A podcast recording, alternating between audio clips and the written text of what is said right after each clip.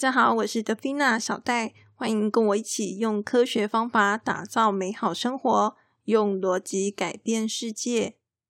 最近呢，协助我上架 Podcast 的服务平台 s o n On 推出了一个抖内的服务，就是呢，让大家可以请我喝一杯咖啡。这样，在上一集的时候呢，我默默的就把链接放在那个说明栏上面。然后呢，就有很热心的听众抖内了给我，就是乔伊跟大大，谢谢两位抖内给我，请我喝咖啡。因为我本来想说我没有特别讲，应该也不会有人知道吧，就没想到就是两位非常的认真，然后还抖内给我，这样真的非常谢谢大家给予我们的这些小小的鼓励，对我们来说就会是一个可以前进的动力。所以呢，不管你有没有抖内给我，或者是留言给我也可以，我都会非常的开心的。那么今天要来跟大家聊什么呢？首先，在第二季的第十七集的时候，我有跟大家分享到，就是我如何透过心理制约这样子的一个机制来处理我短期然后很强烈的那种情绪，比如说要把我的暴怒的情绪压下来，因为我以前天生脾气不是太好嘛。那今天想要跟大家分享的就是，嗯，我们要怎么样去处理我们那种比较短期的。然后是比较弱的那种情绪，因为这种情绪它比较弱的关系，所以呢，我们不见得可以察觉到它的存在。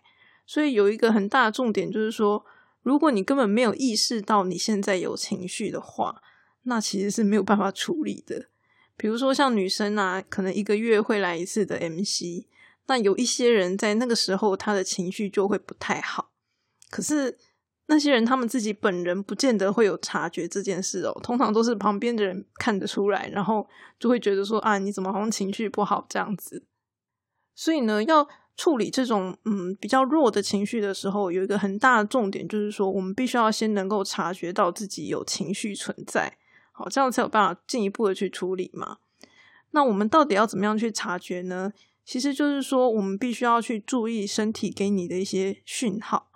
而且这些讯号其实它是客观的，哈，就是你先不要有任何的主观介入，就是客观的收集这些讯号。比如说你觉得自己胸口闷闷的，好，或者是突然觉得肚子有一股火气，那这个是一个客观的讯号，你先不要给予他任何的解释，就是为什么你胸口会闷闷的，好，先不用给他任何解释，单纯的这个讯号基本上它就是客观的嘛。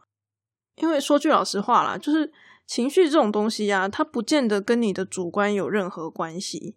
比如说，我现在跟大家说：“哎，你们现在可以马上生气给我看吗？”你你有办法说生气就生气？老实说，也是蛮厉害的哈。至少我自己就办不到啦。我不知道大家上健康教育的时候有没有上过一句话，叫做“身体影响心理，心理影响生理”。我以前小时候啊，其实是不相信这句话，觉得怎么可能？因为我以前小时候觉得身体跟心理应该要分开来。可是呢，等我长大之后，我才发现这个是真的。就像我们在疲倦的时候，其实是会特别容易生气的。那可能小时候比较不会感受到自己疲倦吧，所以就可能也不知道说自己生气是因为疲倦。好，但是仔细长大回想起来，就会发现其实是有这种情形的。可是小时候并不是那么能够察觉。那么疲倦这个东西，它其实就是生理嘛，好，就是你的生理觉得很疲倦。可是生气这件事情却是心理，因为你就是心情不好嘛，你觉得很生气。好，所以生理影响心理，心理影响生理，这件事情是真的。当我们可以知道这两个东西它会互相影响之后呢，然后我们现在遇到状况是说，我发现我心情好像不太好嘛，对不对？那所以当你发现自己心情不好的时候，要做的事情其实是要去收集你客观的生理讯号，好，收集这些生理的讯号来判断你到底为什么心情不好。所以像刚刚那个 MC 的例子，就是说有些人 MC 来，他心情会不好，对不对？那他的生理讯号就是很明显的客观证据，就是他现在 MC 来，就是如果你发现你每次 MC 来的时候都会心情不好，那就很明显就是这个原因嘛，没有什么别的了。你也不用太在意，等到过了就没事了。以我自己来讲啊，有时候我也会就是莫名其妙心情不好，真的我也不知道为什么，然后我就会感受到我那个时候哈会特别的容易受到负面刺激，然后就会容易生气。我不知道为什么，就是突然就会这样。然后所以如果我发现自己有这样的一个 emoji 不好的这种倾向的时候呢，我就会赶快警告，比如说我老公，我就会警告他说：“你不要来惹我，就是我现在心情不好。”就我也不知道为什么，反正就是心情不好就对了，你不要来惹我。那有的时候呢，我可能去睡觉，睡觉就没事了。那如果睡觉就没事的话，我就会觉得说，可能是因为身体状况不佳，所以导致的情绪。好，反正睡觉就没事了嘛，就不用管它了。可是如果今天我睡觉，或者是过了两三天，这种情绪都还是在，那我就会觉得，嗯，必须要调查。就是说，看来这个情绪呢，可能不是这么的单纯，我必须要去查出它到底是为什么。好，所以我就会开始问自己说，所以到底我为什么会产生这样的情绪？那我今天想要跟大家分享一个比较令我印象深刻的经验，就是呢，有一阵子啊，我发现我自己实在是很焦虑，就是即使我早睡早起哦，我脸上呢都还是会长痘痘，然后那个痘痘好不容易消失了，它就会长一颗新的，反正就是会一直长就对了。然后我就觉得很不爽，因为呢，我不喜欢长痘痘嘛，好，所以呢，我就决定要揪出这个害我长痘痘的凶手。那我就开始想啊，所以到底是什么原因啊？到底最近发生了什么事情会让我心情不好？然后，所以我就会开始拿出各种问题来问我自己，说：“诶，所以是这个吗？”然后就是描述大概是什么事情嘛，然后问自己说是不是这件事情？问完之后呢，我就会静静的等待我的身体看有没有什么反应。那如果我的身体没有任何反应，代表说不是这件事，那我就会继续想别的事情拿来问。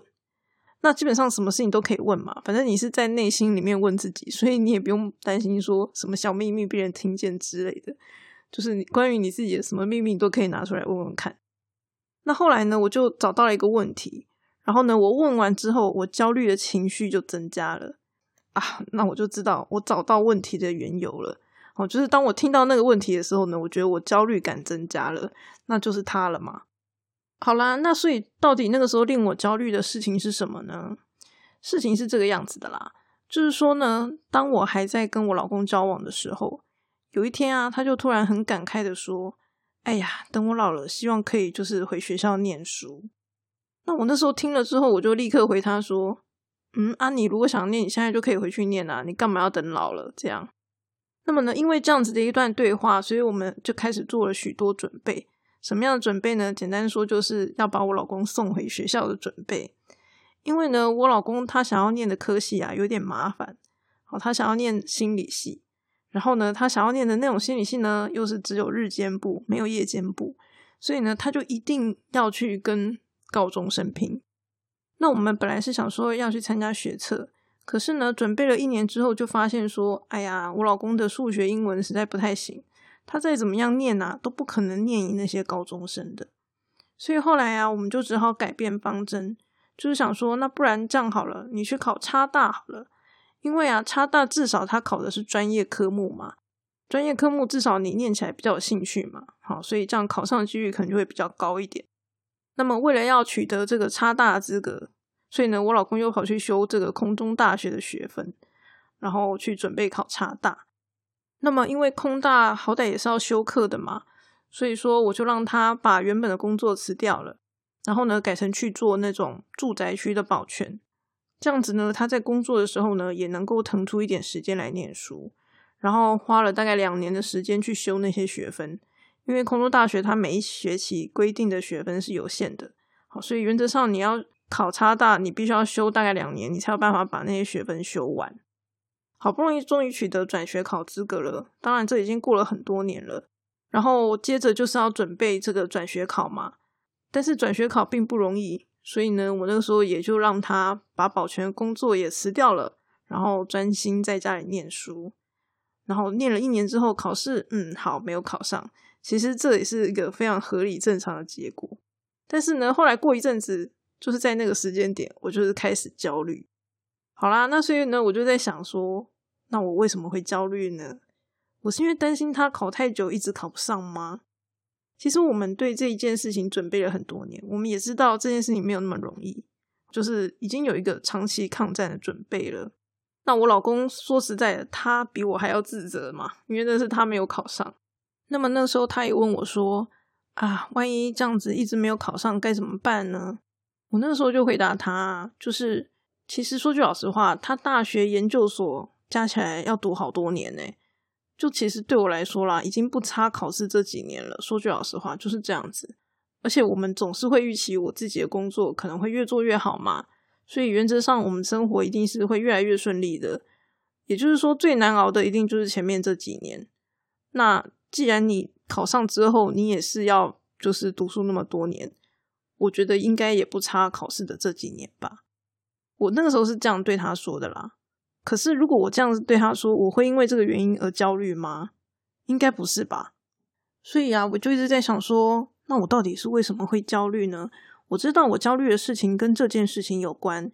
可是我并不知道我到底为什么会焦虑，所以呢，我就继续问啦：我是不是希望他不要念书，然后回去工作呢？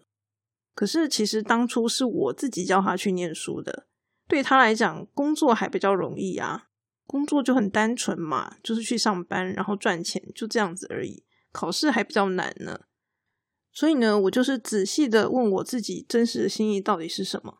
我确定这绝对不会是我焦虑的理由。那我后来就想到原因了，因为呢，那个时候我老公他没考上，然后所以那个时候他的态度啊，就会有一种，哎呀，如果一直都没考上的话，就回去工作好了，这样子的一个念头在。那因为工作人是我嘛，所以家里的财务基本上是我在管的。然后，所以我觉得那个时候我在算账的时候啊，我就会产生一种莫名的期待，就是说。因为可能每个月收入没有那么多，那如果老公回去工作的话，是不是收入就会增加呢？嗯，但是我并不确定这件事情会不会发生。我不知道他到底会继续考试呢，还是回去上班工作。也就是说，后来我就发现呢，其实我是对于像这样子的一个不确定的感觉，让我产生焦虑。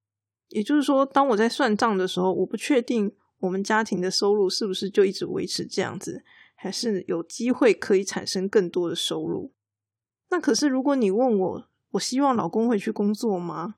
没有啊，我一点都不希望啊。比起他工作赚钱养家，我更希望的是可以支持他去追逐自己的梦想嘛。因为毕竟说句老实话，念书这个梦想是非常明确，然后而且并不是那种办不到的事情。所以说我就是在做一个确认我真实心意的动作。我确定我是想要他念书大于他去工作的，那只是说我对于他有没有要回去工作这件事情产生了不确定感，所以我会觉得焦虑。所以呢，为了解决这个问题，有一天呢，我就很认真的问我老公一句话，我跟他说啊，你仔细想想，这到底是不是你真心想要做的事情？如果不是，那你明年可以再试着考考看。然后没有考上的话呢，就放弃回去工作。那如果呢，这个是你真心想要做的事情，那么在你还没有考上之前，你就不要想要回去上班了。也就是说呢，比起我不确定他到底什么时候要回去上班这件事情，我宁可就是让他可以不用上班。那当然，最后他就做出了决定嘛。对他来讲，那就是他真心想要做的事情，所以他就是要努力的考试。在他做完决定之后呢，我的脸上的痘痘就终于消灭了。我老公说我的这个问题啊，听起来非常的温柔，但是呢，他觉得非常的受到威胁。呵呵，不过这是题外话了。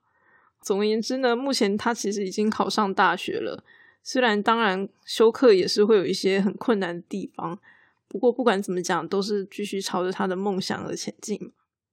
那么最近几年呢，我的人生开始有了三个重大的目标，就是呢，我希望在我的生命中产生的三个奇迹。考试呢，这个其实是其中一个奇迹。这些奇迹并不是为了别人，而是为了要让我跟我自己的家人，啊，也就是我老公，我们两个一起要过得更好。那么我之所以会把它称作奇迹，就是因为它的难度非常非常的高，原则上呢，都是要以年。作为单位，然后一直不断的努力，才有可能达成。但是不管怎么说，这些都是为了要让我跟自己的家人过得更好啊。所以无论付出多少，对我们来说都是值得的。所以我不知道各位听众有没有想要在自己生命中产生奇迹？如果有的话，那我也会鼓励大家努力去找方法来追求它。就像我们当初在考试，就是学测很困难嘛，对我们来说，差大就是一个胜率比较高的选项。虽然多花了一年时间，我们仍然就是去做了一些调整，然后最后也成功了。那如果你没有去改变方法，你一样就是用原本的方法，然后不去思考有没有一个更新更好的方法的时候，你可能就会过得更辛苦，然后一直都没有办法成功。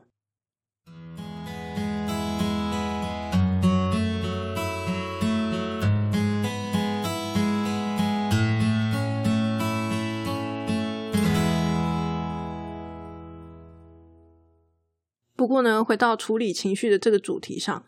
我确实是因为老公没有考上，所以觉得很焦虑。可是呢，如果我没有做出自我批判，然后仔细确认自己真实的心意是什么，那么最后呢，就有可能做出错误的决定。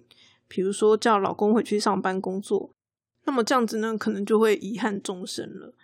所以说，我觉得我做的事情一直都是一样的，就是自我觉察，然后收集自己身体发出来的客观讯号。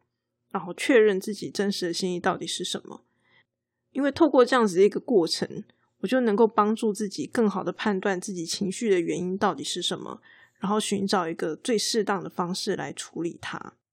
如果我的处理不当，那就有可能会引发其他的情绪嘛。比如说，假设啦，好，我今天误以为呢，是因为我希望老公回去上班，然后呢，我就指使他回去上班了，那。过一阵之后呢，我可能就会觉得很自责，好，因为呢，我打断了他的梦想嘛，好，我不让他继续追求自己的梦想，然后呢，又再过一阵子，我可能为了要逃避自责的这个情绪，我就会开始责怪我的老公，好，所以呢，你就会发现，最后你看到的是，诶，我对我老公非常的不满，我责怪他，可是呢，我责怪他原因可能其实是为了要逃避自责，好，然后呢，我为什么会自责呢？可能是因为我当时做出了一个错误的决定，我叫我老公回去工作。那我为什么会做出这样错误的决定呢？是因为呢，我对于我焦虑情绪的解读，我解读错了。我以为呢，他没有工作是我焦虑的来源，但其实不是，因为我做出了一个错误的判断，所以呢，就会产生后面的一些不良的结果。所以说，像这样子一个不同情绪、不同原因。然后错综复杂的堆叠，它就会造成一种长期性的情绪，而且呢，它会渐渐的模糊你原本情绪产生的原因，然后变得很错综复杂，难以解决。像这样子的一个长期的情绪啊，通常就是有这种短期的情绪堆积而成的嘛。好，所以呢，如果你要处理它的话，就是必须要抽丝剥茧，然后一层一层的处理。所以呢，有一个很大的重点就是说，至少我们要先学习。怎么样处理短期的情绪？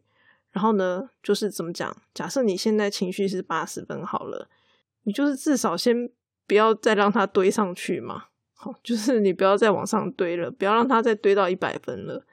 就是先让它维持在八十分。那将来有时间有机会的时候，你再慢慢的去把长期的情绪去进行消除，这样子才是一个比较理想的一个策略。当然，这些东西都是非常非常花时间的。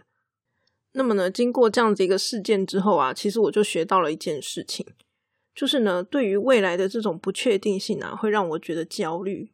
不过呢，我后来才知道啊，其实这件事情呢，可能书上早就有写了，因为别人早就知道了。可能因为我很少焦虑吧，所以我其实也没有太研究这件事情。像那个大人的 small talk。他在一百三十七集的时候呢，就有教大家如何减少对未来的不确定感，好减少大家的焦虑。所以我觉得就是多读书、多听别人分享还是很有用的，因为这样子我们就不用再从头摸索起了嘛。比如说像以我那个时候的例子，我就可以从不确定的因素开始找起呀，说不定一下就找到了。我当初其实还花蛮多时间的，可能至少有十几天以上。然后这边想说，到底是为什么？那如果你早就知道说，哦，焦虑的源头可能是因为不确定感，那你就可以直接从不确定的东西开始找，这样可能速度会比较快一点。那所以说，嗯，其实啦，虽然小戴我分享的东西都是自己的经验，可是呢，我都一直觉得说，在这个世界上的某个角落啊，也一定都会有一样想法的人存在的，只是那个人呢有没有走到我们的面前，然后被我们看见而已。毕竟我也不是天才嘛，所以呢，我想得到的东西，难道别人就想不到吗？哦，一定也想得到的。所以呢，大家也不用觉得说，哎，小戴特别厉害什么的，也不用觉得说我说的东西一定都是正确的。大家可以保持怀疑的态度。原则上呢，我觉得就是你要用自己的经验去验证它，验证它的真实性。经过你的体验，那才是真正属于你的东西。我不知道大家有没有听过古癌，虽然他在讲投资的嘛，不过我觉得我的态度跟他有点像。他就说啦，投资是自己的事情。你听他的 podcast，你觉得很有收获，可是呢，投资成功那就是你的功劳，你的判断正确，所以你不需要感谢他。那当然，如果我们听他的 podcast 觉得有收获，我们还是会谢谢他嘛。可是呢，站在他的立场来说，他就会觉得，不管怎么讲，你都是要为自己的投资负责嘛。好，所以不管你有赚有赔，那其实也都是你自己的事情。我对于分享的态度其实也是这样的。我今天做这个 podcast，我的目的呢，就是要推广批判性思考，然后呢，让更多人知道它的好处是什么。可是说句老实话，各位听众，你们之所以听得下去，那是因为你们原本就有类似的一个概念了，就是呢，你们可能是拥有批判性思考的精神的。因为呢，仔细想想，其实你们是拥有选择不听的自由的，所以你之所以会继续听下去。一定是有某些原因存在的，这就好比你看一本书一样，你能不能从一本书获益，那是取决于你选择了什么，然后你相信什么，是因为你的判断成就了你，而不是别人。我的角色呢，就是一个把资讯讯息带到大家面前的一个角色，我觉得有点像传教士啦，哈，那只是说我传的不是宗教，而是一些想法。然后一些希望是比较偏科学的一些东西，所以说，如果你听我的 podcast 觉得有收获，然后觉得有学到东西，甚至呢有所实践，那当然是最好的。好，不过呢，这个最大的工程呢，仍然就是你自己。如果你发现你自己做对了什么，那就替自己鼓掌吧。也欢迎到 Facebook、IG 或 Apple Podcast 留言跟我分享，我会很高兴可以听到，就是大家从我的 podcast 里面有获得一些东西。就像这个董内的大大，他有留言跟我说，他觉得呢，他目前收获最多的就是凡事都先停下来问自己：真的吗？因为光是这样子的一个问题呢，就可以让他停下脚步来思考。我很高兴可以看到这样子的一个留言哦，因为呢，就是该怎么说，我讲的东西真的很多，然后有一些人可能不见得知道他可以做什么事情。所以说，如果大家愿意分享自己做了哪些事，顺便呢，也可以给其他人作为一些参考。虽然大大现在只有就是遇到事情停下来稍微问一下，真的吗？不过我觉得所有的东西呢，都是从像这样子一个微小的、好微小的事情开始累积的。只要你有做，那它就是你的。基本上我摸索这些东西，就是至少也有二十年以上了嘛。然后现在呢，我告诉大家这些东西，理论上。大家应该是可以学得更快，然后做得更快的。就是如果你有去实践的话，慢慢实践，就算是一开始做的东西是这么的微小，也没有什么关系，就已经非常棒了。然后你应该要可以相信，就是从这么小的东西开始做起，然后就可以慢慢慢慢的越做越多。哦，我相信是这个样子的啦。哦，所以试着去实践它。那每隔一年，我相信。就是你可以渐渐的感受到自己的进步，我认为这是一件非常棒的事情，然后所以也很期待，就是可以听到其他更多人的分享。我们也很久没有念留言了耶，所以呢，我想说趁这个机会也来念一下留言好了。首先呢，这个 Good Morning 他留言说，改变要改变世界前的低性原理知识其中之一。哦，就是逻辑和批判性思考。嗯，没错，我也是这样子认为的呢。然后这个第二位是一胖，他说：“感谢中文圈有你，世界会更美好。把困难的事变简单是更困难的。”谢谢你，觉得这个夸赞呢有点太不好意思了，这样子。然后下一位是 Bo Heart，一听就爱上的节目。听完第二季第七集后，超有共鸣，和小戴的个性很相似。每一集听完一定都有收获，听节目就像进入小戴的脑袋一样，跟着你的思维在思考。感谢你用心录制节目，非常期待未来的主题。谢谢 b o Heart。嗯，我当初就是也觉得说逻辑思考嘛，逻辑到底要怎么学呢？好，如果要学一些很困难的逻辑符号，那样子感觉实在是太辛苦了。好，所以呢，一个比较理想的方式，也许就是我把我生活上怎么样去思考的一些过程分享给大家，让大家可以练习跟着我一起思考。那也许呢，大家在遇到自己的事情的时候呢，就会更有一些想法。好，然后我尽量就会让它变成是一个有步骤可以拆解的东西。当然，我目前可能做的也还不够好，好，那就是请大家 多多关照了。这样，下一位是如林，很棒，内容、语序、声音、个性化都非常好，我喜欢听，也相当受用。谢谢如林。然后下一个是更新太雷了，一听成主顾，实在太太太喜欢了，谢谢你。最后一位是 Leo，推推支持一下。看了很多自我成长的书籍，很多观点写的都很笼统，说真的很像在读一本玄学书。但是听了小戴的节目之后呢，觉得把很多复杂理论用重点式的方式一步一步了解探索，或举例方式真的很赞。谢谢你在我迷惑的时期有听到你的节目，希望你能继续的更新下去，也想听你聊聊阿德勒心理学的主题。觉得能跟批判性思考观点做一些理性上的建议，两者上相辅相成。期待你的更新，谢谢你，谢谢 Leo。其实呢，我也觉得常常很多心灵鸡汤呢，有点太过于玄学了。那老实说，我觉得那东西也不是不好，可是太玄的时候就会很难落地实用。我自己是比较属于就是实用主义者啦，好，所以呢，我希望我分享的东西也是这个样子的。至于阿德勒心理学，有机会的话是可以分享。不过呢，毕竟我不是心理学的专业啦，好，所以呢，我可能只能偏这个个人意见。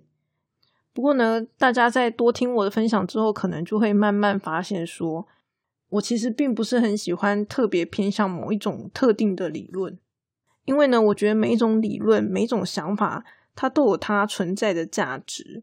所以呢，原则上我们就是以前讲的嘛。好，每种东西都有优缺点，取得它的优点，然后缩小它的缺点，对我来说那才是比较重要的。那么今天的分享就先到这边喽，也再次谢谢那些请我喝咖啡的人。那么我们就先聊到这里，下次再见。